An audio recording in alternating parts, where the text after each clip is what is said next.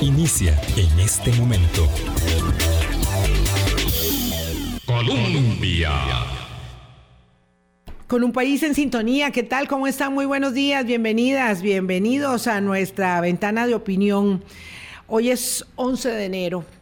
A pocos días cumpliremos 16 años hablando claro y es siempre un privilegio que mm, tratamos de honrar con la responsabilidad de nuestro ejercicio cada día aquí en la emisora que está en el corazón del pueblo, eh, poder llevar a, cabo eh, abordajes temáticos cada día que nos permitan tratar de entender la realidad tan compleja, mm, tan eh, variopinta y mm, llena de acontecimientos que que nos, ah, que nos asedian, que nos asaltan. Yo le decía a mi invitado, muy joven y con experiencia, eso es buenísimo, ¿verdad?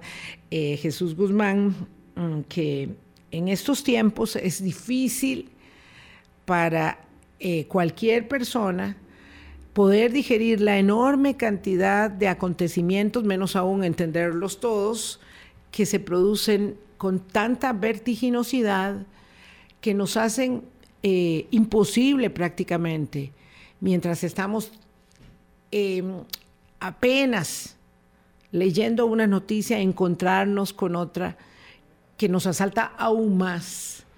Y cuando vemos lo que pasa en nuestro entorno cercano, en el inmediato, por supuesto, pero en el entorno cercano, y América es lo cercano para nosotros, pues realmente hay mucho, mucho que analizar, mucho que observar y yo pretendo este, aprovechar el conocimiento de Jesús antes de que de que se pierda del panorama un tiempo mientras eh, va a hacer su, su doctorado a Chile, cosa que ocurrirá ya prontamente y que nos alegra muchísimo. Jesús Guzmán, eh, gracias por estar con nosotros, investigador de la Universidad de Costa Rica, politólogo. Eh, gracias por, por hacer parte de nuestro Hablando Claro.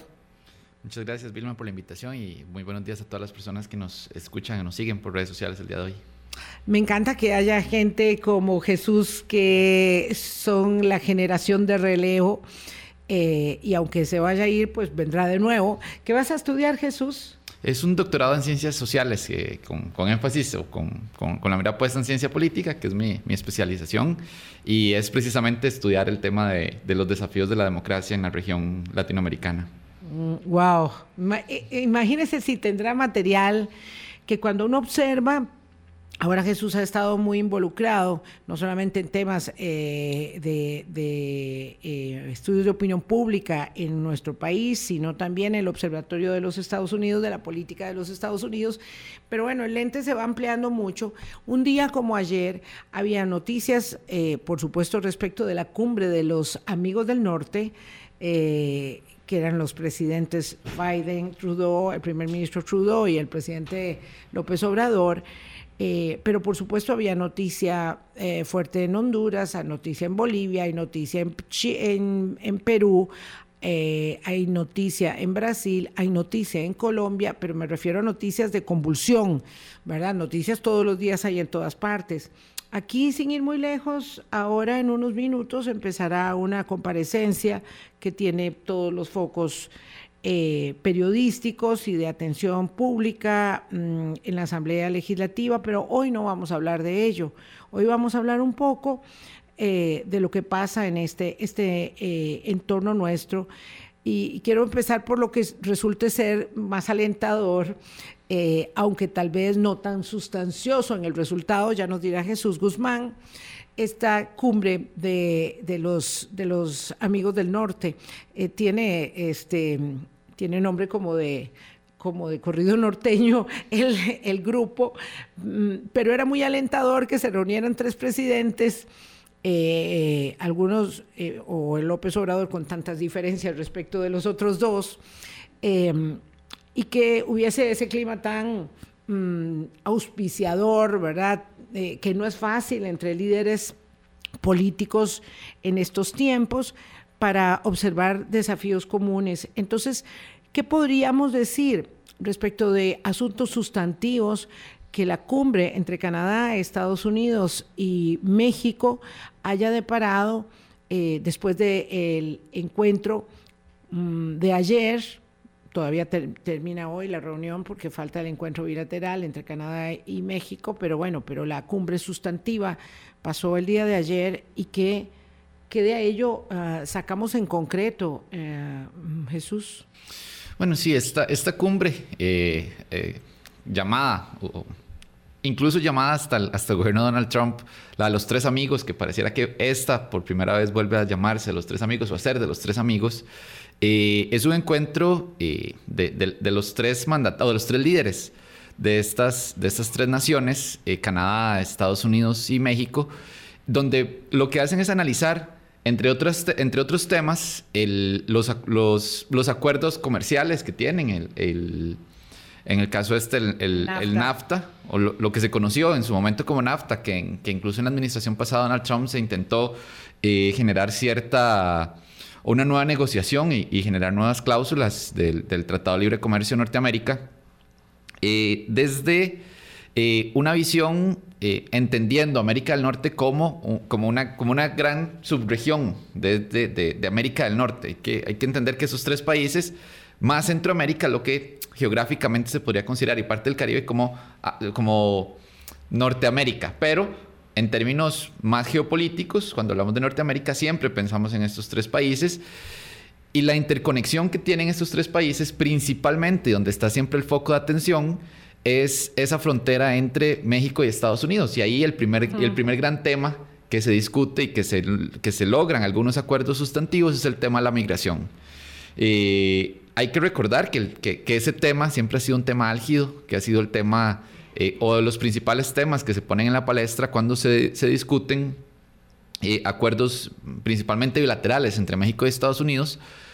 Canadá en este tema pasa a ser como más un espectador en, estos, temas, pero en este caso, entre los acuerdos que se logran llegar es que eh, se va a instalar un centro de, de atención a las personas migrantes al sur de México. Es decir, que eh, como parte de las estratégicas se va a lograr, eh, de las estrategias se va a lograr o se va a implementar la atención a personas migrantes en el sur de México y tratar de evitar a toda costa que lleguen a la frontera norte de México.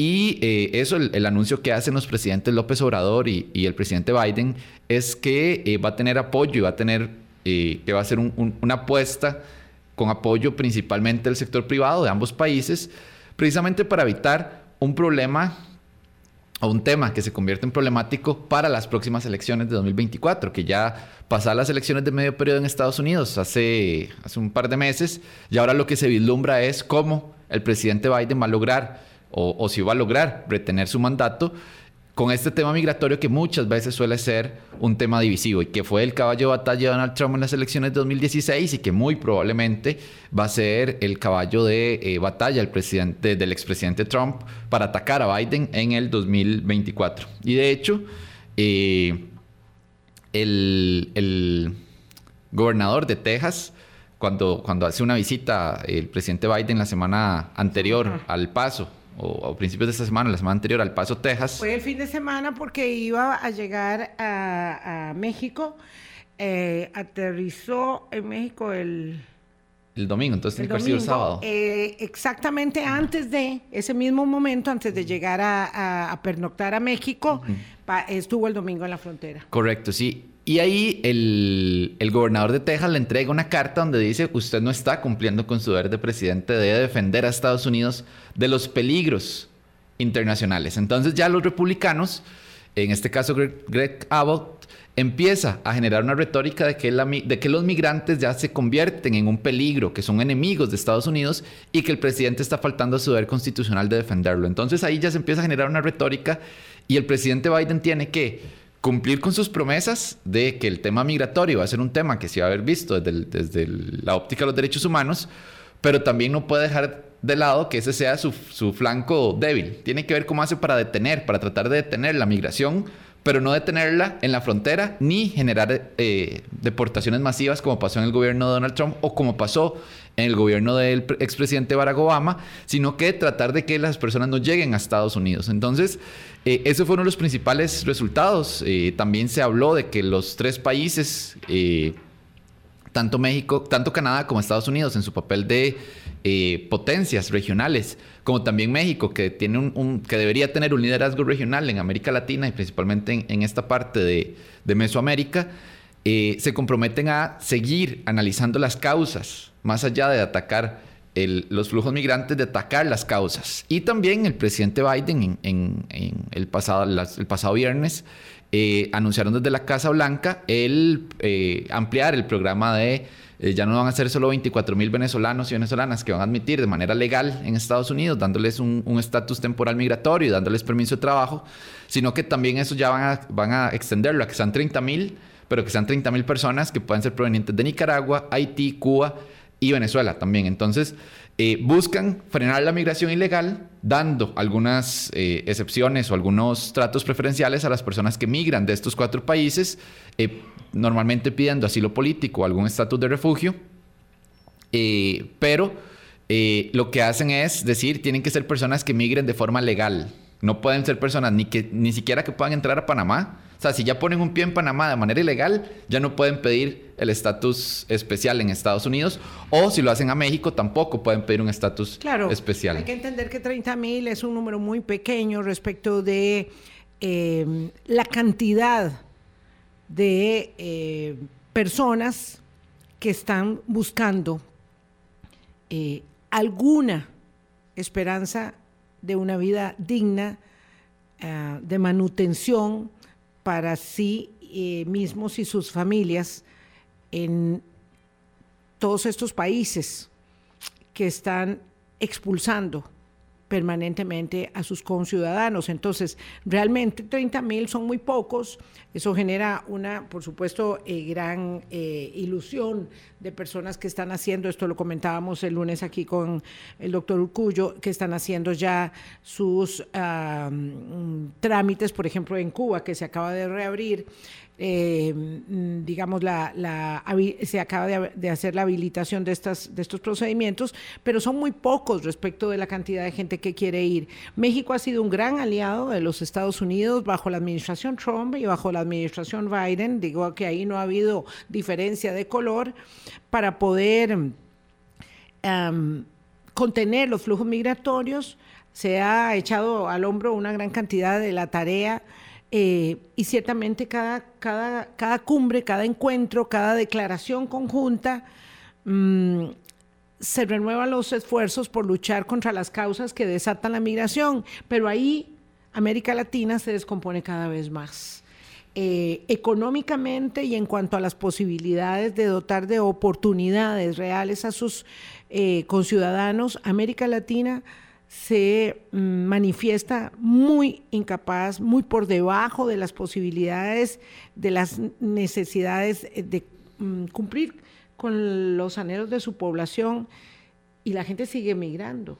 Claro, y, en, un inicio, cuando se empezaron los flujos migratorios más fuertes, por los más recientes, a Estados Unidos, eh, se hablaba mucho del, mal llamado Triángulo Norte de América, de América Central, Guatemala, Honduras y El Salvador, principalmente producto de las guerras civiles de estos tres países.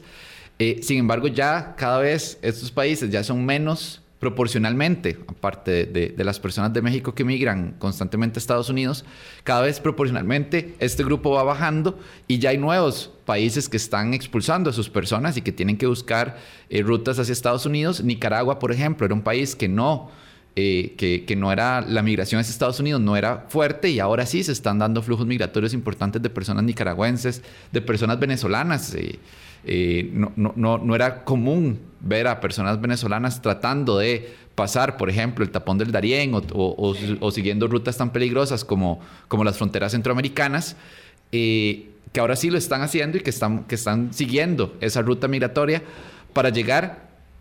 Y que ayer veía unos, unos documentales eh, y unos reportajes de, de, algunos medios internacionales en donde las personas al llegar a la frontera norte de México, la frontera con Estados Unidos, y ver que es imposible pasar, lo que sienten es una frustración muy grande. Dicen, ¿cómo, cómo es posible que yo salí desde pocas personas de este flujo migratorio están saliendo directamente de Venezuela, están saliendo de otros países donde habían migrado en su momento, pero después de la, crisis económica generada por el COVID, ya no tienen oportunidad en esos otros países, empiezan a migrar a Estados Unidos y no tienen la capacidad de, o no, se les deja entrar. Entonces, el tema migratorio es uno de los desafíos más grandes que tiene eh, la región. No creo que sea un tema que tienen que, discutir entre, entre México y Estados Unidos, es un tema regional, pero sí es un tema que... Eh, a lo interno de Estados Unidos juega un papel muy importante en la política electoral y que Biden está tratando de ver cómo resuelve este tema sin olvidar lo que prometió en campaña, sin, sin, sin parecerse a Trump, por así decirlo, pero sabiendo que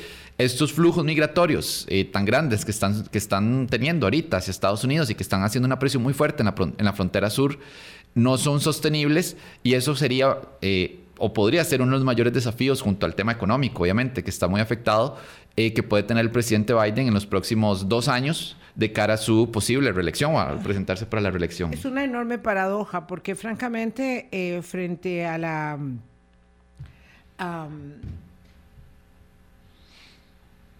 frente a la inmensa necesidad de mano de obra que tiene Estados Unidos y que se manifiesta de una manera tan evidente en la cotidianeidad de cualquier estado de los Estados Unidos, no hablemos de unas ciudades en particular, en todas partes hay una, eh, digamos, una, una constante, es que faltan personas para trabajar en los más variados eh, este, quehaceres, casi prácticamente en todos, desde los oficios hasta los profesionales calificados. Faltan personas para todo tipo de tareas. Y uno se encuentra entonces con estas paradojas enormes. En Honduras, por ejemplo, está en pleno apogeo la cosecha de café, no tienen personas para recolectar su grano de oro, que es muy importante para Honduras también, su cosecha cafetalera, eh, porque las personas migran a un lugar donde no pueden entrar ¿verdad? Digamos, vivimos en este tiempo de contradicciones gigantes. Bueno, todos los tiempos deben haber manifestado las mismas contradicciones, pero ahora todo lo vemos en tiempo real, como para tratar de asimilar que en Honduras no se puede recolectar la cosecha de café, mientras hay un montón de gente de los hondureños, para no hablar ya de los venezolanos, que están intentando llegar a Estados Unidos, que se fueron desde, desde donde salieron, este, Jesús, sabiendo que están cerradas las fronteras, pero diciendo, si aquel lo logró, yo tal vez también lo logre. ¿Y qué es lo que pasa con un país, por ejemplo, en llamas como Perú? Esto tal vez suene muy hiperbólico, es un país donde hay una gran cantidad de manifestaciones en curso, muertos, resistencia por la crisis política que ha devenido obviamente en una gran crisis social. ¿Qué pasa en Perú? Que en cientos de miles de venezolanos habían migrado a Perú en su momento con la esperanza de tener trabajo, trabajaron ahí algún tiempo, pero de pronto la situación económica es tan severa, porque a, Perú ya se le pasó el boom también que tuvo, y resulta que entonces tienen que dejar Perú. Y es cuando empiezan a caminar, por eso vienen de tan lejos. O un haitiano que fue a trabajar a Brasil pensando que ahí tenía un buen trabajo, como pasó años atrás, y de pronto se acabaron los trabajos y la bonanza que hubo en Brasil. Eh, en aquel tiempo por, las construcciones por el Mundial y las Olimpiadas, y entonces de pronto tienen que empezar a caminar también hacia el norte. Esa es la contradicción, esa es la paradoja, y la gente eh, busca cómo saciar el hambre y tener un trabajo digno. Vamos a hacer una pausa, don Jesús Guzmán. Eh, lamento profundamente compartir con ustedes la comunicación oficial del Partido Unidad Social Cristiana, del Comité Ejecutivo Nacional y sus autoridades que da cuenta del doloroso, triste fallecimiento de Miguel Carabajías Murillo, expresidente del Instituto Costarricense de Ferrocarriles, pero además un líder siempre entregado a la causa del Partido Unidad Social Cristiana, un hombre joven eh, que estaba quejado por una enfermedad, por una dolencia. Siempre fue, tengo que decirlo, con Miguel tuve muchas diferencias de criterio, pero siempre fue un asiduo oyente eh, y un entusiasta partícipe del debate político, de la tertulia, un demócrata, por supuesto, convencido. Miguel Carabajías Murillo ha eh, fallecido, de acuerdo con la comunicación oficial del Partido Unidad Social Cristiana, y nosotros también nos condolemos con su familia, especialmente con sus tres hijas, a quienes eh, me consta amaba profundamente, eh, ha partido Miguel Carabajías. Vamos a una pausa y regresamos. Colombia. Con un país en sintonía, son las 8.22 minutos de la mañana, miércoles, hoy mitad de semana conversamos de política internacional y todos los asuntos se mezclan eh, mucho en lo que eh, el lunes, por cierto, cuando conversábamos con Constantino, hablaba, eh, denominaba él, para que es muy bueno aprender nuevos términos, ¿verdad? La política esta eh, interméstica donde estás hablando de un asunto, por ejemplo, como eh, tan complejo como la migración, que es un asunto de carácter internacional y es un, un asunto de carácter doméstico. Costa Rica mismo debe avanzar para procurar una política migratoria mucho eh, más remozada para poder atender el fenómeno migrante, porque claro que ha bajado el flujo, pero por supuesto todas las semanas vemos todavía venezolanos que están acá eh, algunos de ellos siguiendo al norte y otros estacionados no sabiendo si, si y cómo poder este, regresar, porque para pasar el Darien no más,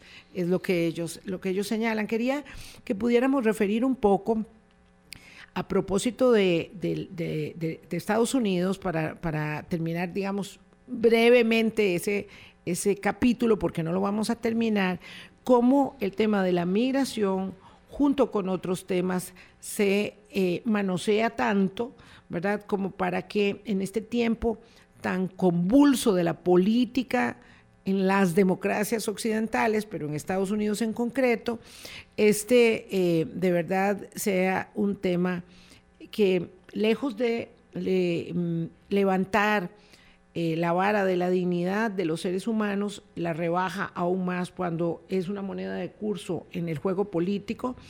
Eh, y para los republicanos, que cada día este, me cuesta mucho más digerir lo que hace ese, ese grupo político.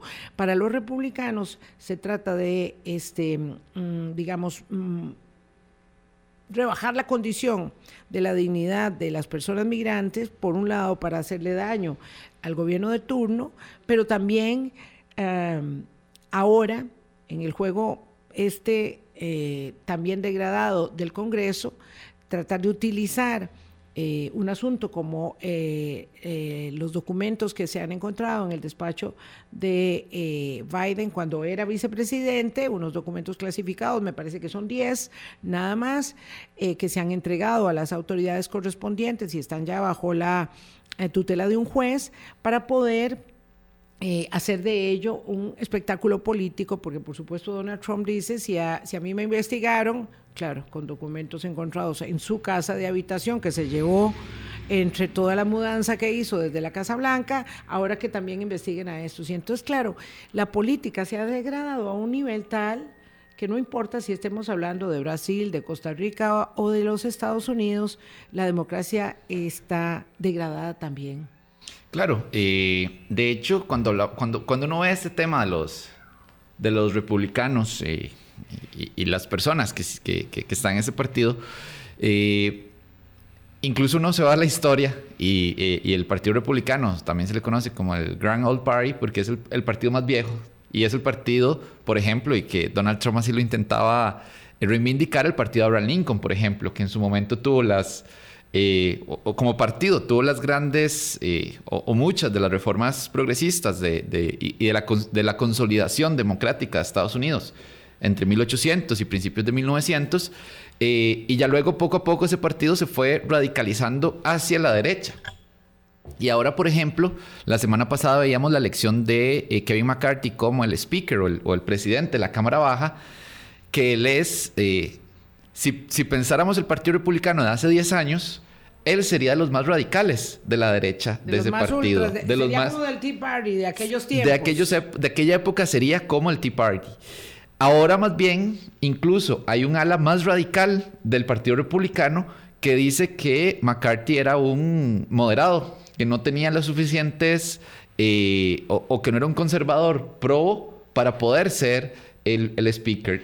E incluso muestran una división tan fuerte que eh, le cuesta llegar, eh, tuvo que pasar por 15 votaciones para poder ser elegido el, speaker de la Cámara y sustituir a, la, a, Nancy Pelosi, que fue la anterior demócrata, la anterior líder de los, de los demócratas, y que es bastante que fue bastante controvertida. Y ahora le costó mucho a McCarthy. Controvertida, perdón. Voy a hacer este, seguro me va a ganar ahí un poco mi inclinación eh, política que no oculto.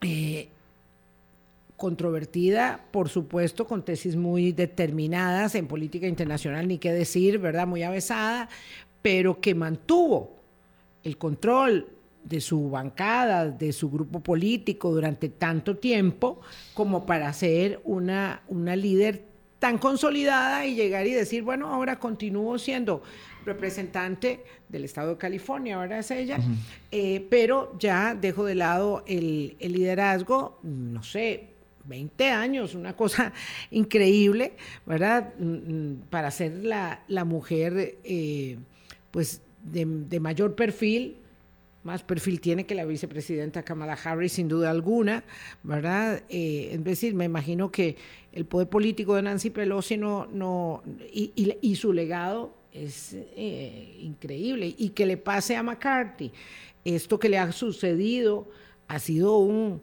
papelón, honestamente, pero la política, y ese es el punto, tal vez, Jesús, la política... Eh, siempre ha sido una arena de guerra, de pelea. Eso es así, no es un kindergarten, no es un coro de ángeles, no es algo en el cielo. Eso uno no, lo puede, no lo puede, mm, digamos, eh, soslayar. Eso y así es, y así debe ser. Pero se ha degradado el juego como para que a lo interno de los grupos políticos se produzcan estos, estos papelones, ¿verdad? y haya, digamos, una persona como Donald Trump cuyo liderazgo negativo, poderoso, negativo y que afecta a un segmento pequeño pero muy ruidoso del Partido Republicano, sea capaz de generar un espectáculo de esta naturaleza. Y finalmente la gente dice, y, y mientras toda esta gente se está, digamos, divirtiendo con estas maldades, ¿yo qué gano? de la democracia. Correcto. E incluso eh, uno de los mayores peligros del tipo de, incitadores como Donald Trump es que incluso meter tanto odio y meter tanto problema o generar tanto problema es que ya ni siquiera el líder es capaz de controlar a su turba.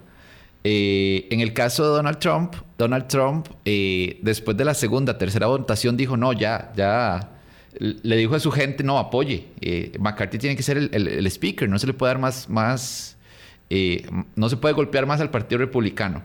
Ya incluso hay personas que son más radicales que Donald Trump en el Partido Republicano, incitadas y, empoderadas en su principio por Donald Trump, pero que ya ni siquiera Donald Trump tiene capacidad de controlar. Y eso ha pasado eh, y puede pasar en, muchos lugares, pero vemos lo que pasó, por ejemplo, en, Brasil, que... Eh, Bolsonaro, evidentemente, mete el miedo, mete la duda sobre el proceso electoral, mete esa, e, ese odio a las personas y genera todo un clima de, desconfianza y también de, enojo y de malestar entre sus seguidores. Y pasa lo que pasa el domingo, que evidentemente ahí sí hubo eh, cierto grado eh, de, de, provocación por parte del mismo, del mismo Bolsonaro y que ya hay un exministro Bolsonaro detenido por ser el principal instigador, pero ya al final cuando se, se genera esta duda, ya ni siquiera el, el, líder, como en este caso Trump o, Bolsonaro, pueden controlar a su gente. Entonces, eso es entre las cosas que uno podría pensar son más peligrosas en una democracia.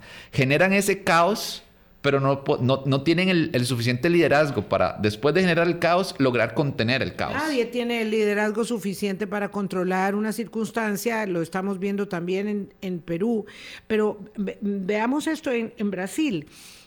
Un exministro bolsonarista ha sido detenido como eh, responsable o posible, eh, digamos, eh, vínculo de comunicación y eh, articulador. Esto todo está en investigación, pero bueno, ha, sido detenido.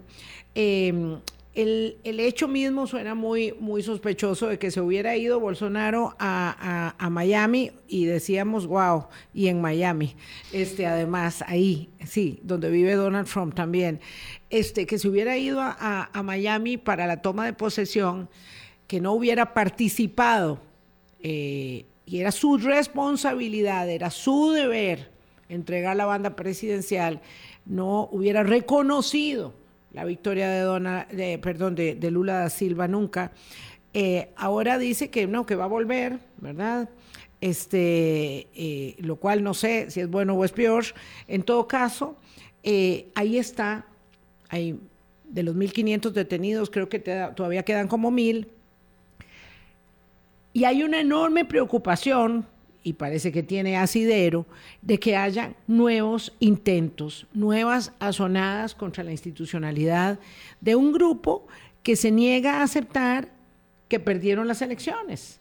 Y no es que las elecciones se pierdan ahora por poco margen, porque las elecciones se vienen perdiendo por poco margen en las democracias desde hace mucho tiempo. Son márgenes muy estrechos, eh, muchísimas veces de, de menos de medio punto, eh, y entonces eh, no reconocer la validez, la solvencia del sistema electoral como base primigenia de la garantía de respeto a la democracia, pues evidentemente vulnera todo lo demás. Claro, y eso eh, es, un tema, por ejemplo, ya vemos que cada vez en América Latina es más común tener que ir a los balotajes o las segundas rondas, ya, ya, ya prácticamente ningún país logra, salvo los que no tienen ese, ese, ese, esos umbrales tan altos, ya es prácticamente un hecho que se tienen que ir a segundas rondas. O sea, la, votación en primera ronda es simplemente una criba para elegir quiénes son los dos que van a disputar esa segunda ronda.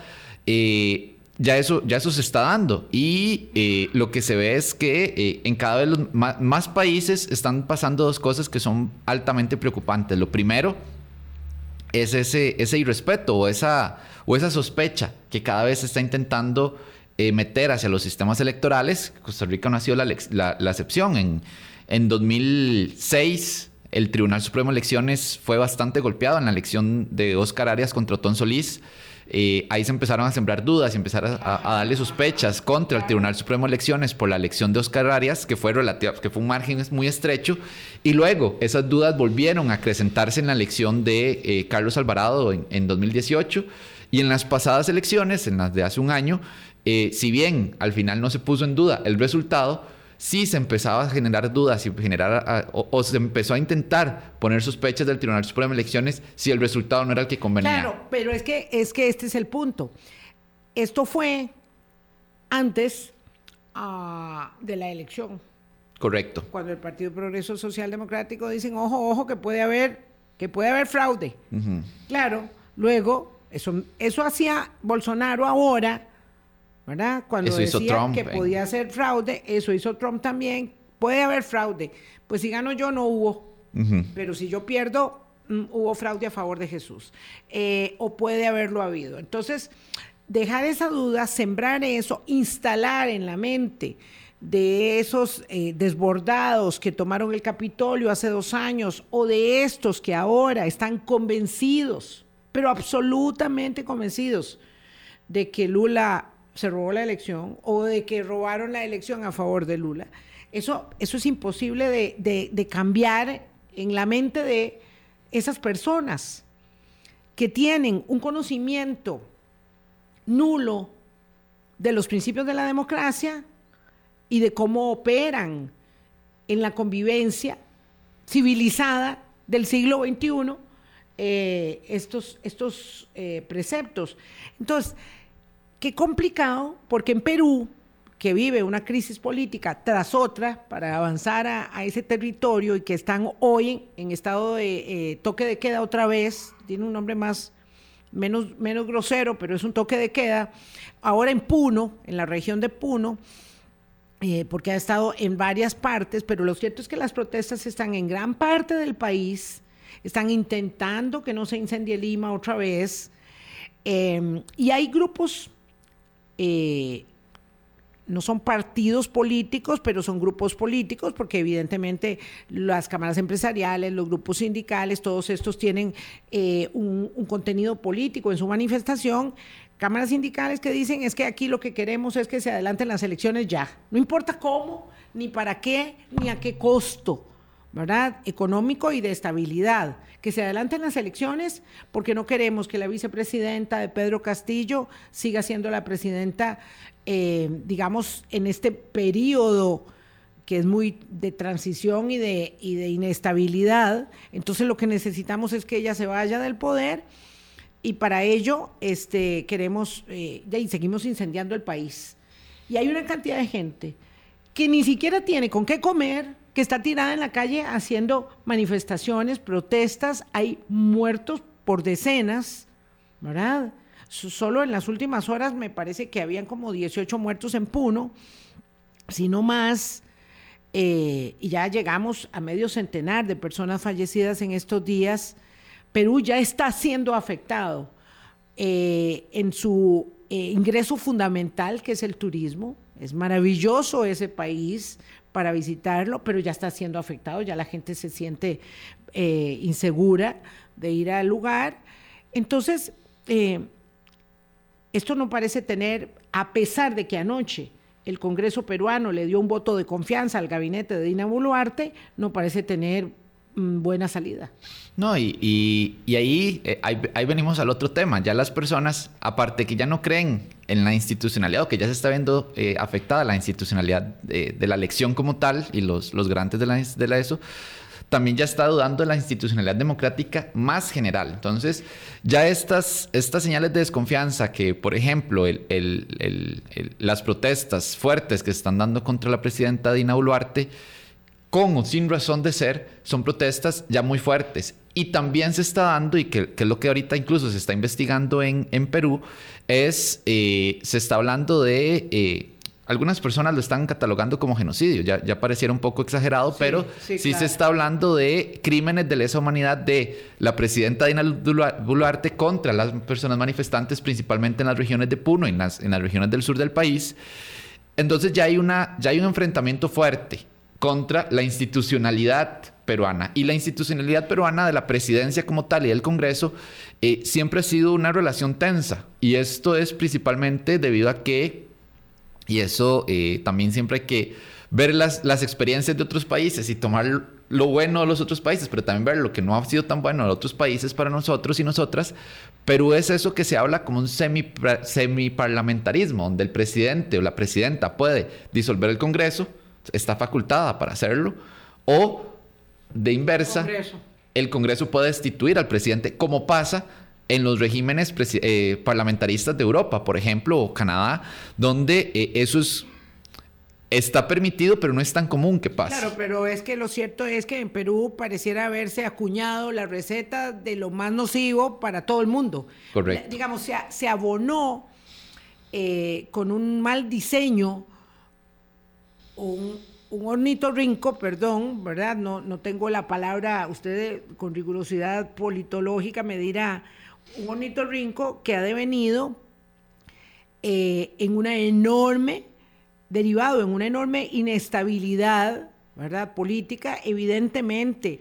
Hay una crisis de la partidocracia también, eso es verdad de perogrullo, y ahí a mí sí me preocupa mucho porque nosotros hemos estado avanzando de manera muy acelerada hacia el deterioro de los partidos políticos, ¿verdad? Esto, esto sí que obliga a poner las barbas en remojo porque independientemente, y ojo que no quiero que nadie diga que es que estoy comparando la situación nuestra con la de Perú. No, no, no, no lo estoy comparando. Lo que sí estoy diciendo es que eh, la crisis de los partidos políticos, y ahí van todos, ¿verdad?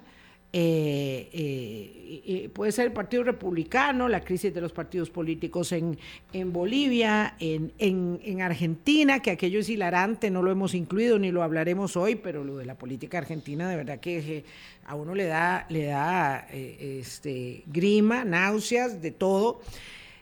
La crisis de los partidos políticos está en el eje, en el centro, de la cuestión, quiero que eh, un poco Jesús Guzmán se refiera a ello. ¿Ven ustedes la cantidad de materia prima con que se va a nutrir el doctorado de don Jesús Guzmán en Chile? 841, ya venimos. Colombia. Con un país en sintonía son las 8.43 minutos de la mañana. Es inevitable, digamos, cruzar este, las, las líneas, que en todo caso son muy imaginarias, eh, de la división de los Estados-Nación cuando se trata de crisis democrática. Nosotros tenemos una circunstancia, digamos, de mayor solidez y de mayor solvencia institucional que la gran mayoría de las democracias latinoamericanas, por supuesto, Ahí está Uruguay que siempre marca un punto más alto, ¿verdad? Este, la situación en Chile siempre también es, de resaltar, aunque ha vivido enorme inestabilidad en los últimos años, ahí está haciendo un esfuerzo que yo creo meritorio, eh, Jesús, respecto de avanzar nuevamente con un texto para remozar la, la necesaria eh, eh, digamos, el necesario rediseño de su constitución política, que es un paso mm, importante para, la democracia chilena, pero eh, con los demás yo diría que casi en todos los casos nosotros tenemos, digamos, mayoría de edad en términos de institucionalidad, de solvencia, de consolidación.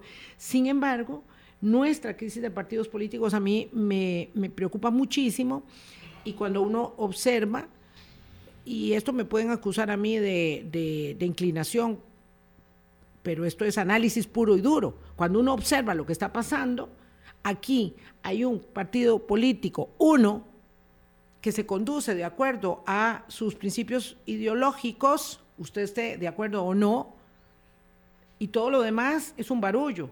Me refiero al Frente Amplio como un partido organizado que tiene una, digamos, consecuencia político-ideológica por el que se conduce, o sea, un pequeño partido político que logra este, transitar por esos senderos, porque ¿qué pasa con todos los demás? Es un caos lo que tienen a lo interno. Sí, el, tema de los partidos políticos en América Latina eh, en general, eh, eso no es un caso, eh, ahí no podemos sentirnos excepcionales, sino es un caso, un, síntoma de algo mayor que se está dando en, toda América Latina, eh, lo que podemos ver es que se han presentado eh, fracturas importantes. Eh, ayer hablaba precisamente con un, con un colega chileno y, conversamos de esto, de cómo, por ejemplo, Chile pasó de tener dos coaliciones de partidos políticos, uno centro-izquierda, que era la Concertación Nacional, y, el y, una coalición de derecha, que también tenía tres partidos, pero no, no era mucho, ahora tener un amplio gama de partidos políticos que donde ya la concertación y el partido del, o, la, coalición del expresidente Piñera también ya pasan a ser actores secundarios en el juego político actual que hay en Chile.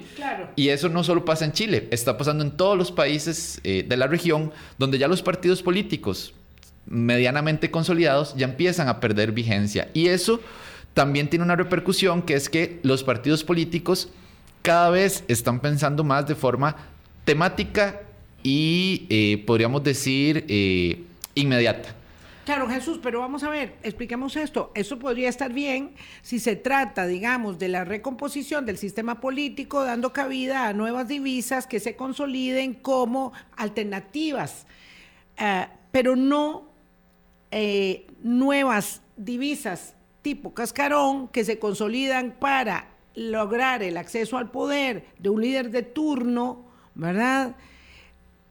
Sin contenido, ¿verdad? Programático, ideológico, sin sustento de proyecto país, que entonces hace perder la brújula respecto de para dónde la política pública. Yo me preguntaba el martes en qué momento el partido político que nos gobierna en este instante eh, planteó como una propuesta de campaña por la que nosotros adhiriéramos la eliminación de la vacunación obligatoria, que por décadas ha sido, digamos, un estandarte de la salud pública en Costa Rica. Eh, entonces, ahí es donde está el problema. Si el cambio de las divisas políticas, si, el, si, si, si lo viejo aquello que se llamaba la unidad de Partido Liberación, decidimos que ya no lo queremos y que necesitamos otras divisas políticas, se constituye en una nueva fuerza vital, ¿verdad? Para mover, para habilitar el sistema político y con ello la institucionalidad, el fortalecimiento democrático, muy bien. Pero si lo que vamos a tener son divisas que nacen y mueren, divisas que nacen y logran llevar al poder hoy a uno y mañana a otro, pero que no se conducen de acuerdo a un eje mm, de dirección y de, conducción sustantivo, entonces estamos en el aire. Claro, y eso, eh, hay, eh, por ejemplo, el caso de Guatemala, eh, que es el caso más paradigmático hacia el otro lado, el caso de Guatemala nunca ha tenido, desde la vuelta a la democracia en Guatemala, nunca ha tenido un sistema de partidos como tal. Los partidos políticos se fundan, compiten en unas elecciones, ganan escaños en la Asamblea Legislativa o en el Congreso guatemalteco, llevan a, una de las personas a la, a la, presidencia, e inmediatamente pasa esto, los partidos políticos desaparecen. Y en las próximas elecciones aparecen un grupo nuevo de partidos políticos y los partidos políticos que tuvieron relativo éxito en elecciones desaparecen. y así ha sido siempre en Guatemala. Y ahora estamos viendo que eso podría eh, o, podríamos ver algunos indicios de que ya en Costa Rica nuestro sistema de partidos está tan quebrado que, eh, salvo los dos partidos tradicionales, Liberación y la Unidad, que cada vez están en, o no cada vez, que, están en, épocas, eh, por llamarlo de alguna forma, vacas flacas, donde ya Liberación ya tiene por primera vez tres, tres, periodos de no llegar al Poder Ejecutivo, la Unidad tiene desde 2002 de no poder llegar al Poder Ejecutivo. Eh, el PAC, que fue la, la, primera, incluso el PAC y el Movimiento Libertario, que fueron las alternativas en su momento, desaparecen del escenario político nacional. Y ya cada vez eh, se va viendo que los partidos tienen, no tienen líneas programáticas ni líneas de cohesión social. Y eso es importante entender. Los partidos políticos no son únicamente para llevar personas al poder. También los partidos políticos deben funcionar como ese elemento que cohesiona socialmente una serie de intereses y no un interés gremial particular, sino una serie de intereses, los articula y los lleva a competir electoralmente para poder llegar a generar una agenda programática amplia no una agenda programática llamémoslo de alguna forma, de ocurrencias. ¿Por qué es esto y, por qué se ve esto? Por ejemplo, hay algunos temas en que pareciera que hay un sector económico, social, eh, político que apoya decisiones del gobierno, pero en otra, inmediatamente otra decisión, no se tiene un grupo cohesionado que apoye. Entonces, ahí es donde ya se ven ciertas carencias de esa línea programática eh, lógica del gobierno, que ahí es donde hace falta en y no solo en este gobierno, sino en varios casos de, América Latina donde ya eso se va perdiendo, donde esas bases sociales de los partidos políticos cada vez se van diluyendo y ya lo que estamos viendo es que son eh, maquinarias o vehículos, ni siquiera maquinarias, ahora son vehículos electorales que simplemente se sube alguien, llega a la presidencia y ya luego ese taxi se va y no se sabe más nada de ese taxi. ¿Qué pasa, por ejemplo, en las elecciones de 2018, que esa es la primera vez que podemos ver esto así de fuerte? El Partido de Integración Nacional, que era un partido relativamente consolidado, pero que desde el 98 no tenía presencia en la Asamblea, logra con, tener una votación aceptable para la presidencia, cuatro diputados. El PIN. El PIN. El Partido Republicano Social Cristiano pasa lo mismo. Tiene... Porque aparece, digamos, una cabeza visible, un líder volátil que en ese momento genera un poco de tracción. Claro. Y eso, eh, mm, digamos, produce una cosecha. Claro. Una cosecha, pero es algo muy efímero. Es algo efímero. No tiene, no tiene, exacto, no tiene sustento, no tiene eje programático, no tiene un proyecto que se le presente al país, sino que hay ahí y ahí está ese tema de una supuesta figura salvadora, que, por supuesto no lo es, porque no hay, pero al que la gente apuesta en un momento determinado. Y es como, como surge eh, Bukele en El Salvador. Claro, es como surge Bukele en El Salvador, es como surge eh, incluso Guardando las distancias, Pedro Castillo en Perú, es como surge, eh, incluso podríamos ver el tema de otros liderazgos como Bolsonaro. El mismo Bolsonaro, claro, que además son procesos, hay que decirlo Jesús, eh, y con ello te pido una reflexión ya como para ir cerrando, son procesos que se van cocinando, que se van cociendo a lo largo de los años, no aparecen de la noche a la mañana, aun cuando nos podamos eh, eh, demostrar o eh, sentir sorprendidos con nuestros propios resultados electorales. No es algo que pasa de un momento a otro. Claro, no, y, si uno ve los textos y, la teoría de los últimos años de cómo después de un boom democrático que tuvimos en América Latina, pero después de la caída de, la URSS, que incluso en los países de Europa del Este se da un boom democrático en América Latina, que en América Latina se dijo en, en los 90 y los 2000 que era la esperanza democrática del mundo, ahorita, desde el 2010, empezamos más bien un proceso de retroceso o contracción democrática muy severo. Y no tiene que ver, y eso sí es importante, no tiene nada que ver ni si es de izquierda ni de derecha. En El Salvador, un presidente de derecha está tomando una serie de políticas, atentan contra la democracia y en Honduras una presidenta de izquierda está siguiendo los pasos de Bukele para instaurar también regímenes de excepción, para atacar, violentar derechos humanos, etcétera. No importa si es de derecha o de izquierda. O sea, ahorita estamos en unos procesos de, de, de contracción democrática muy serios que están afectando prácticamente a toda la región. Salvo el caso uruguayo, todos los países de América Latina han tenido eh, retrocesos, democráticos. muy importantes en mayor o menor medida, pero todos los países estamos en eso y se ha venido agravando desde el 2010, pero en los últimos cinco años eso se ha venido profundizando en países que ya eh, se pensaba que no había vuelta atrás, que ya el tema de, cómo veían la democracia, que ya no había vuelta atrás, que ya el, el espanto de los regímenes autoritarios y de los de los de las juntas militares estaba casi que en el olvido y ahora estamos viendo en Brasil, en Chile, en El Salvador, en México, donde ya ni siquiera es un tema de la élite, sino ya es un tema de la misma gente diciéndole al ejército, en el caso de Chile, en el caso de Brasil, en el caso de México, ocupamos que el ejército salve a la democracia. Entonces hay personas que incluso, y no estoy hablando de las personas que tuvieron un vínculo con el gobierno Pinochet, que tuvieron un vínculo con las dictaduras militares. Cualquier persona. Personas jóvenes. Cualquier demócrata desilusionado. Correcto, diciéndole al ejército, usted es el que tiene que venir, a las fuerzas militares, ustedes son las que tienen que venir y salvar este país, sin recordar todo lo que hizo los ejércitos en América Latina. Es lo único que sí nos hace distintos. No vamos a acudir a ese expediente nosotros porque porque por dicha, por ventura, eh, por visión, eh, no tenemos ejército, pero todo lo demás está ahí en el libreto. Eh, hay que recordar que hasta Chile, que fue un gran modelo durante tanto tiempo, perdió su estatus de democracia plena, según el índice de Economist. ¿Y qué pasa? Que en América Latina, perdón, en América, solamente Canadá, Uruguay y nosotros somos parte del índice de democracia plena. Y yo tengo el temor, el temor de que en el próximo, espero estar equivocada, nos hayamos salido de la lista del club tan exclusivo de 21 países del mundo que tienen democracias plenas. Entonces, sí, llueve sobre mojado, estos son temas que recurrentemente vemos y nos gusta verlo con diferentes ángulos de nuestros analistas invitados para poder eh, aprender de todo lo que, de todo lo que está sucediendo en nuestro entorno, en, nuestro eh, continente. Gracias Jesús, muy amable. Gracias amigas, amigos, pásenla muy bien, cuídense mucho, hasta mañana.